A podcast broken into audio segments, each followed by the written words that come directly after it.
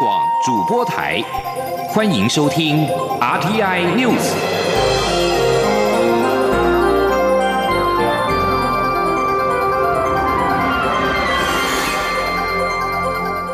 听众朋友您好，欢迎收听这一节央广主播台提供给您的阿天 News，我是张顺祥。政府发出减税红包，二零二零年每个人的基本生活费将调高为新台币十八点二万元，明年报税即可适用，一共有两百零五万户受惠。对此，行政院长苏贞昌今天表示，台湾因为防疫成功，经济处理得宜，是全世界极少数经济正成长的国家。政府把经济成长的果实与全民共享，期盼国人继续努力，让经济更好。记者刘玉秋的报道。财政部日前公告，二零二零年每人基本生活费调高为新台币十八点二万元，较去年的十七点五万元大增了七千元，是历年来最大的调幅。明年五月报税即可适用，共有两百零五万户受惠。财政部试算。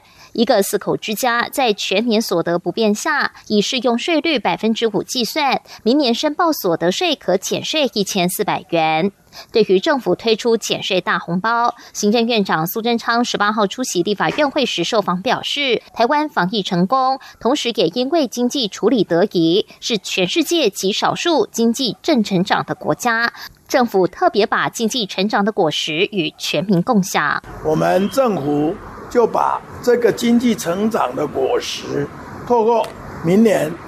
不但基本工资调涨，而且用方法减税，来让全民享受全民一起努力的经济成果。希望国人同胞继续努力，让我们经济更好。另外，有媒体报道指出，中国台商圈传出关于核酸报告禁止有“武汉肺炎”字样的提醒通知。若要搭乘两岸航线航班，旅客需提交七十二小时内二零一九新冠病毒核酸检测阴性报告。若报告上出现“武汉肺炎”的字样，将被视为无效。有台商担忧，若台湾的检测报告出现“武汉肺炎”字样，将无法往返两岸。对此，苏仁昌表示。政府对于科学的检验非常重视，用语上也会尊重各该国家的要求，让国人旅行方便。中央广播电台记者刘秋采访报道。中华经济研究院今天公布最新的经济成长率的预测，今年台湾因为疫情防治超前部署，成长率预估为百分之二点三八，是全球少数正成长国家。明年随着疫苗研发力多。下半年各国渴望逐渐解除边境管制，预估成长率为百分之三点七三。不过，副院长王健全表示，近期确实看到股市、房市有热的迹象，不过要居高思维。记者杨文军的报道。中经院十八号公布最新经济成长率预测，今年台湾因为疫情防治超前部署，成长率有如倒吃甘蔗，以第二季为谷底，呈现 V 型发展，成长率预估为百分之二点三八，为全球少数正成长的国家。展望明年，中经院指出，台湾经济成长将持续攀升，因为比较积极因素及疫苗接种时程等因素，预估明年第一季成长率为百分之三点。三二，第二季达到成长高峰，上看百分之五点四八。下半年各国边境管制渴望解封，预估明年成长率为百分之三点七三。中经院副院长王建全说：“啊，当然这个就是台商回流，还有这些这些，比如说政府的投资，哈，这些东西都没有变啊，基期又低的时候，它所以台湾今年明年就可能到将近三点八到四 percent 的成长。不过王建全也指出，近期确实看到。股市、房市有过热甚至泡沫化的迹象。在股市方面，他说，尽管股市来到万三万四，但百分之八十的股票都没涨，还是要居高思维，可以投资，但不要过度财务杠杆。他说，现在看起来就是台湾为什么股市会涨这么多？第一个是台币升值。第二个是台湾的殖利率比较高，第三个台台湾产业的基本面的确是比较好，但是当然要居高思维了，就说你投资股票的时候要考虑到说股票也是 M 型化，你要投资一些有潜力、有基本面的，不要去追逐一些呃。消息炒作的，那就会比较有问题。对，在房市方面，王建全说，房地产会涨，先是因为半导体厂商扩厂，从中南部开始慢慢往北延伸，但后来出现红单炒作现象，投机氛围出现，等涨到双倍就来不及了。所以央行出手打炒房是好事，不要让民众有对房价上涨的预期心理。中央广播电台记者杨文君台北采访报道。原定十六号在台湾首演的莫斯科古典芭蕾舞团，一共有八名团员确诊 COVID-19。台北跟高雄一共十二场演出全数取消。文化部长李永德今天强调，防疫要更加的严谨。他也认为这一次及时的二次裁剪停演是很合理的决定。今央广记者林永清报道：莫斯科古典芭蕾舞团有四名二级团员确诊武汉肺炎，主办单位联合数位文创临时宣布首演喊卡。中央流行疫情指挥中心紧急针对其余四十八名团员进行二次裁剪后，再发现四人确诊，舞团在台演出全部取消。文化部长李永德十八日出席立法院院会前，针对芭蕾舞团成员在自主管理期间确诊染疫表示，这是一个很好的经验，提醒我们防疫要更加严谨。李永德说：“呃，就从这次的经验来看的话，就是说，呃，你居家检疫哈，并不能够完全保证哈，一定就是安全，所以在自主管理期间呢，大概你采取两个方式嘛。”一个就是说你在自主管理之后，哈，你在登台演出；另外一个呢，要不然就是你必须在居家检疫期满啊，出关之前再做一次检验，啊，那确保没有问题才可以演出。李永德强调，防疫期间安全还是最高指导原则。他认为这次及时二踩演出踩刹车是很好也很合理的决定。央广记者林永清采访报道。莫斯科古典芭蕾舞团有八人确诊 COVID-19，中央流行疫情指挥中心表示，其余四十四名需居家隔离团员将在今天分三个航班离开台湾。至于接受隔离为何可以离开呢？指挥中心发言人庄仁祥说：“以往也有商务缩短检疫，或者是因为奔丧等紧急需求而离开隔离检疫处所。俄罗斯团在居家隔离时离开，并不是首例。”法国总统马克宏确诊 COVID-19，外交部发言人欧江安今天上午表示，外交部长吴钊燮在第一时间代表我国政府跟人民，向法国在台协会主任公孙梦表达最诚挚的关怀，期盼马克宏早日康复。公孙梦对此表示感谢，将会把我方的诚挚慰问呈报巴黎。欧江安说。吴部长也强调，在这个疫情艰难的时刻，我们相信各国团结一致，并能够战胜疫情。此外，我们驻法国代表处也同步向法方表达我国的慰问。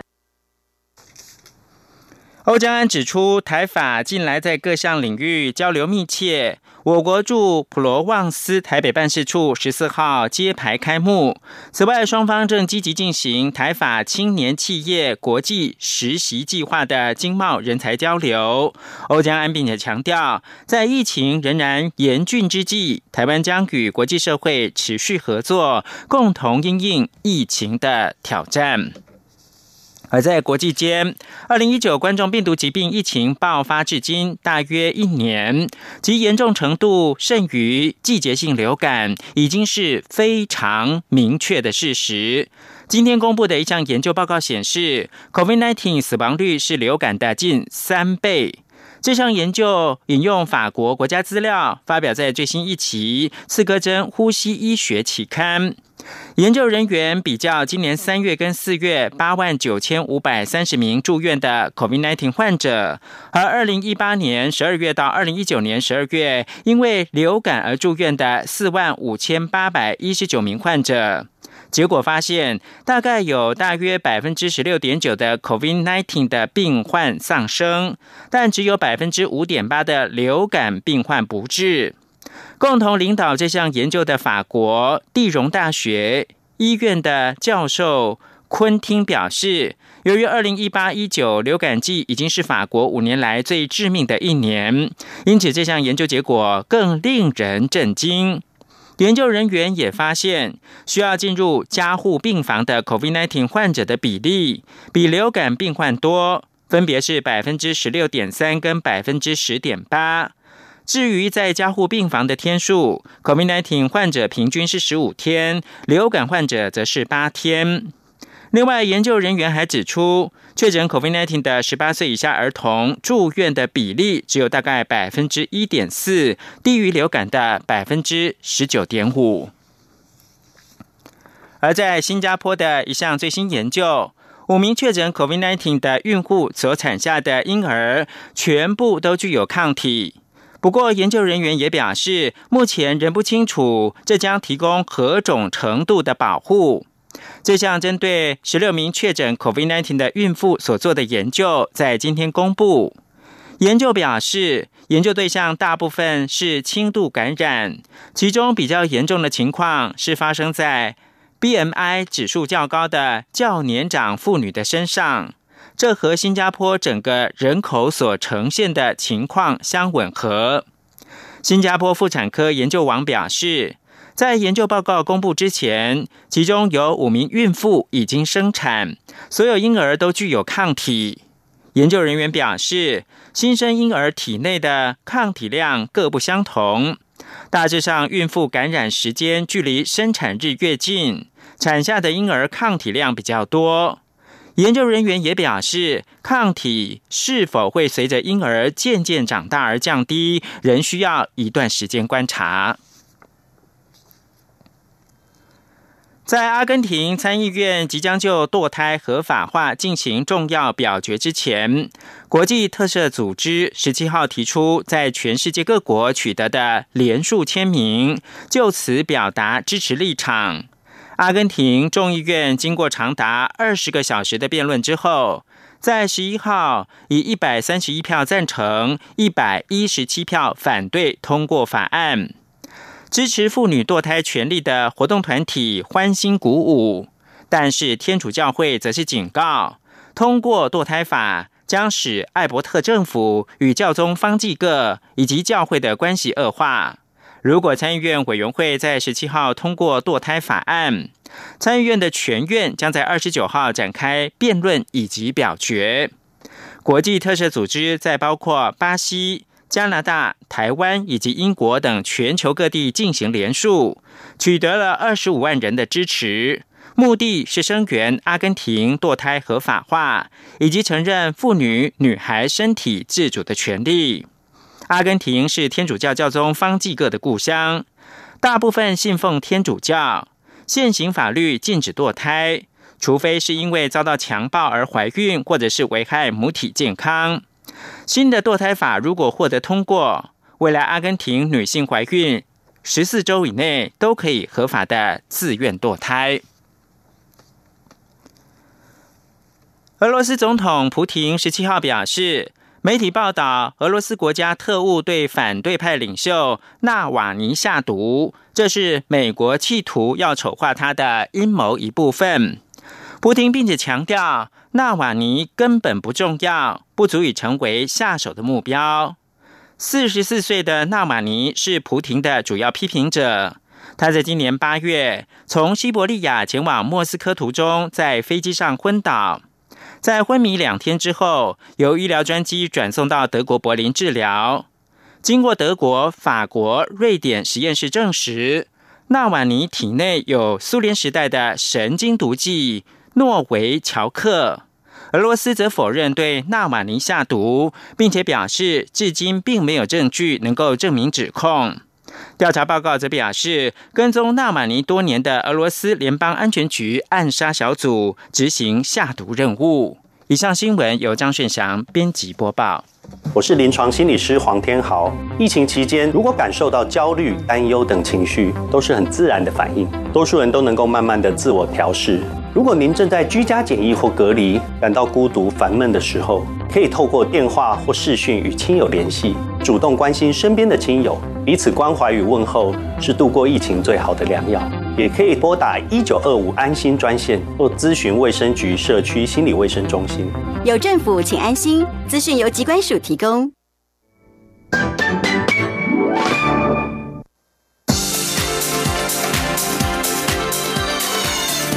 是中央广播电台台湾之音，欢迎继续收听新闻。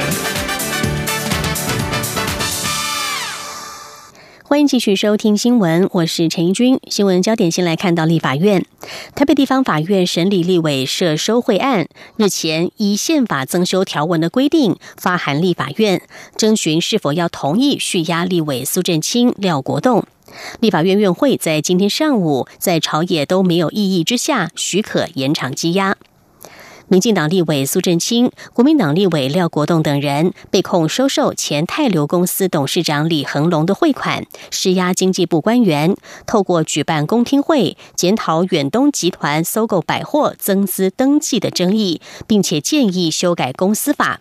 台北地检署侦办期间，声押苏振清、廖国栋等人获准。案件一审之后，台北地方法院九月二十二号裁定继续羁押，但羁押期限将于十二月二十二号届满。北院日前已经将征询同意的公函呈请司法院转成立法院，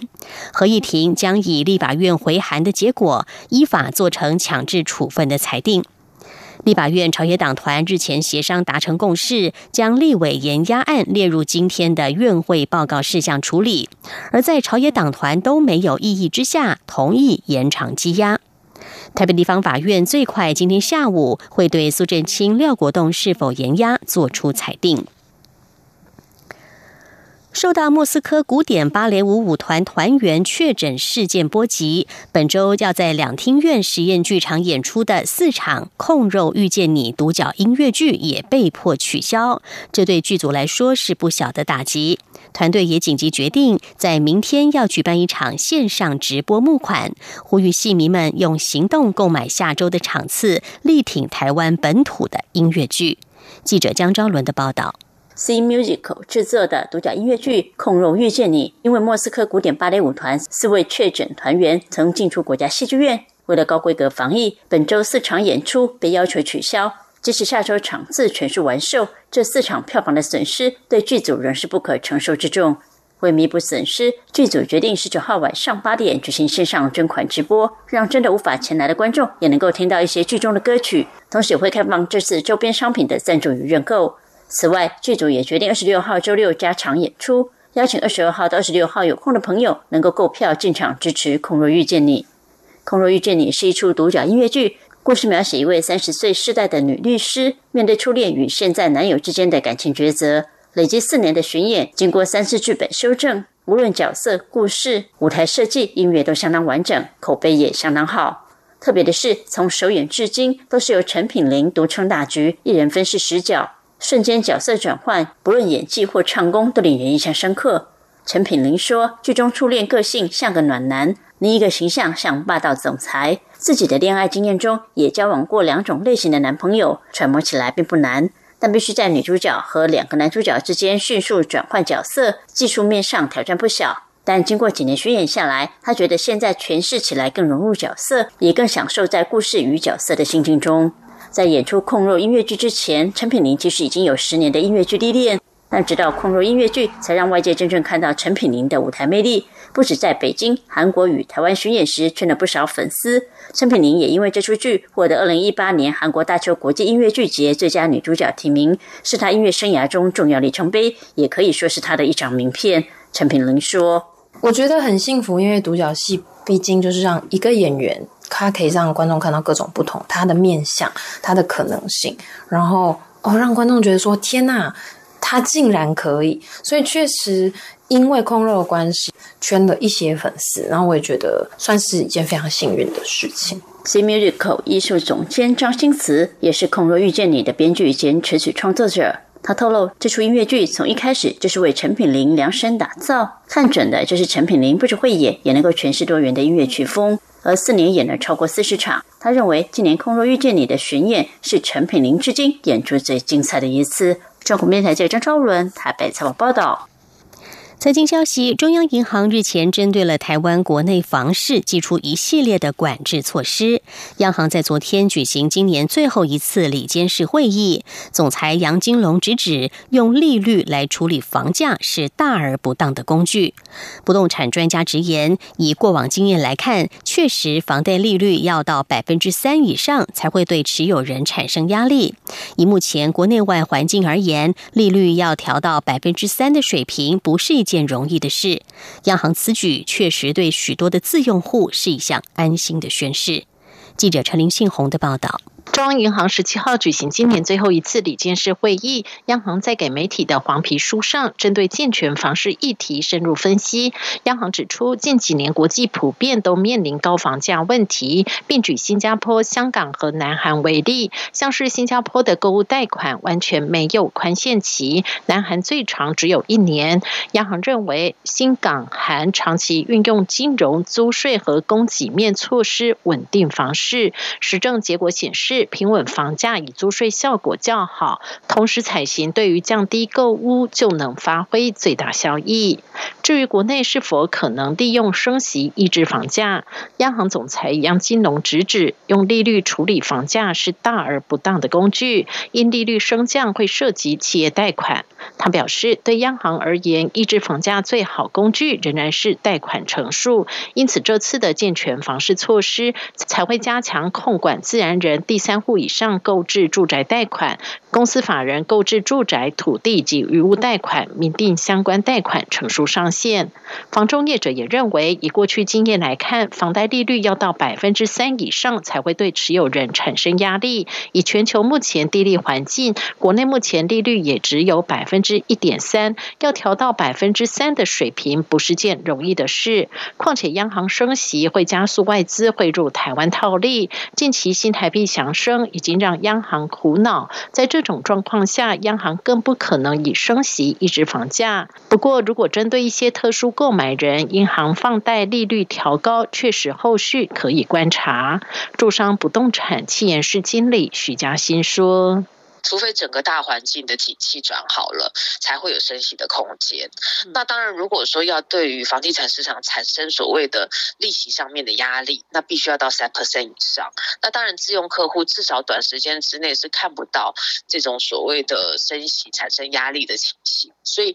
对于自用客户来说的话，是可以说是一个嗯安心的一个宣示。那当然，另外一个层次上面来说的话，未来是不是有可能会针对特殊产品或者是哦，特殊的一些哦，购买人他去做利率的一个调整，那我觉得这个可能也许可以来去做观察。徐嘉欣也指出，央行在七号寄出房市管制四大措施后，目前以成屋的价量表现来看，成交量确实有稍微放缓，因为很多买方期待价格修正，卖方如果手头充裕的话，也会选择延后出售。至于以预售屋来看，目前观察市场的来客量确实也有减少，但好的案件在成交表现还是水准以上。中央广播电台记者陈林信宏报道。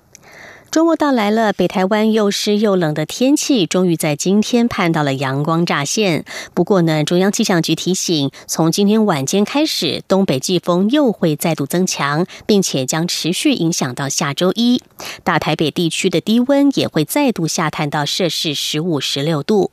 值得注意的是，迎风面的基隆北海岸一带，虽然已经持续下了一个多月的雨，但是未来几天雨神依旧不肯离去。记者吴丽君的报道。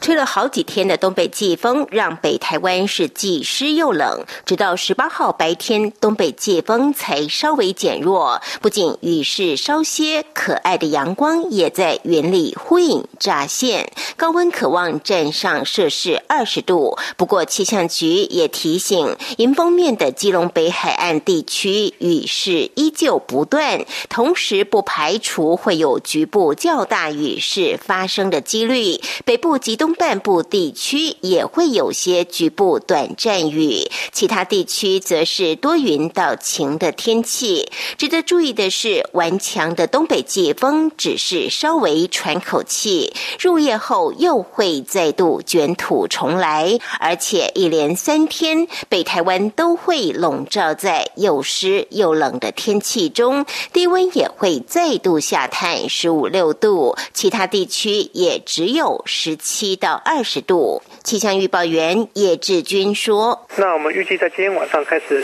就是另外一波东北季风会再次增强。那这一波东北季风预计会影响到二十一号。那迎风面的北部跟东半部地区到恒春半岛都还是会有些降雨的机会，其中在基隆北海岸跟大台北山区以及宜兰地区降雨会是比较持续。那也会有些局部再发生一个几率哦。那已经是连日降雨的情况，所以如果说还是要前往山区活动的朋友，一定要特别留意下雨所带来的塌方以及落石的现象。”除了东北季风外，南部地区及中部山区在二十二十一号两天也会受到南方上来的水汽影响，有些零星降雨。所幸二十二、二十三号两天，东北季风又会再度减弱，只是迎风面的北部及东半部地区，还有恒春半岛仍然会有些降雨，宜兰及花莲地区也会有些局部较大雨势发生。其他地区则会重回多云到晴的好天气。中央广播电台记者吴丽君在台北采访报道。国际消息：美国总统当选人拜登将在一月二十号就职，他的执政团队人选近期备受关注。知情人士指出，拜登将提名新墨西哥州民主党联邦众议员哈兰为内政部长。二零一九年以来，担任众议员的哈兰将成为美国第一位原住民内阁部长。内政部的业务管辖范围包括了部落土地。假使获得提名，哈兰将辞去众议员的职务。而民主党二零二零年大选失去了一些席次之后，二零二一年在众议院也将面临微弱多数的局面。另外，还有三名知情人士透露，拜登还计划提名主管北卡罗来纳州环境监管机构的非裔人士黎根为环境保护署署长。如果得到证实，黎根将会成为美国环保署第一位非裔男性署长。消息人士告诉路透社，黎根进入拜登团队筛选的最后阶段，很快就会邀请他入阁。不过，拜登政权过渡小组发言人拒绝对此发表看法。美国总统当选人拜登的发言人十七号表示，即将担任白宫高阶顾问的联邦众议员李奇蒙已经确诊了 COVID-19，而曾经与他在户外互动的拜登，目前筛检呈现阴性反应。李奇蒙十五号独自前往乔治亚州，和拜登一起为两名民主党人的参议员决选站台。这两人将和现任共和党籍参议员竞争，目前选情紧绷。拜登过渡团队发言人贝丁菲尔德在声明中说：“依据美国疾病管制及预防中心 （CDC） 的定义，李奇蒙与拜登并没有近距离接触。先前两人互动是在户外，都有佩戴口罩，时间也不到十五分钟。”拜登的团队表示，李奇蒙已经开始十四天的隔离期，而七十八岁的拜登今天的筛检结果呈现阴性反应。目前，COVID-19 已经在美国夺走大约三十一万人的性命。不止美国，印尼的 COVID-19 疫情也是相当严峻。当局为了减少民众在年底出游，增加疫情扩散的风险，要求从即日起到新年假期搭机到巴厘岛的民众需要出示核酸筛检阴性证明，而已经有超过十三万人因此办理了退票。印尼确诊数持续直线上升。印尼政府日前已经将年底的耶诞假期、开斋节一天的补假，以及新年总共十一天的连假缩短为八天，但还是有许多民众准备出游。印尼政府疫情防疫小组以及巴厘岛政府最近都要求，从今天起，在年底假期搭机到巴厘岛的旅客，需要出具搭机前七天的核酸检验 PCR 阴性证明；以陆路方式前往的人，则需要出具抗原快筛检测的结果。在印尼做 PCR 筛检的费用大约是九十万印尼盾，约折合新台币一千八百元。综合印尼媒体的报道，旅游工会统计，这项政策宣布之后，大约有十三万三千名旅客已经要求退机票，退票总金额大约是三千一百七十亿印尼盾，大约折合新台币六亿三千多万元。以上 T I News 由陈英军编辑播报，谢谢收听，这里是中央广播电台台湾之音。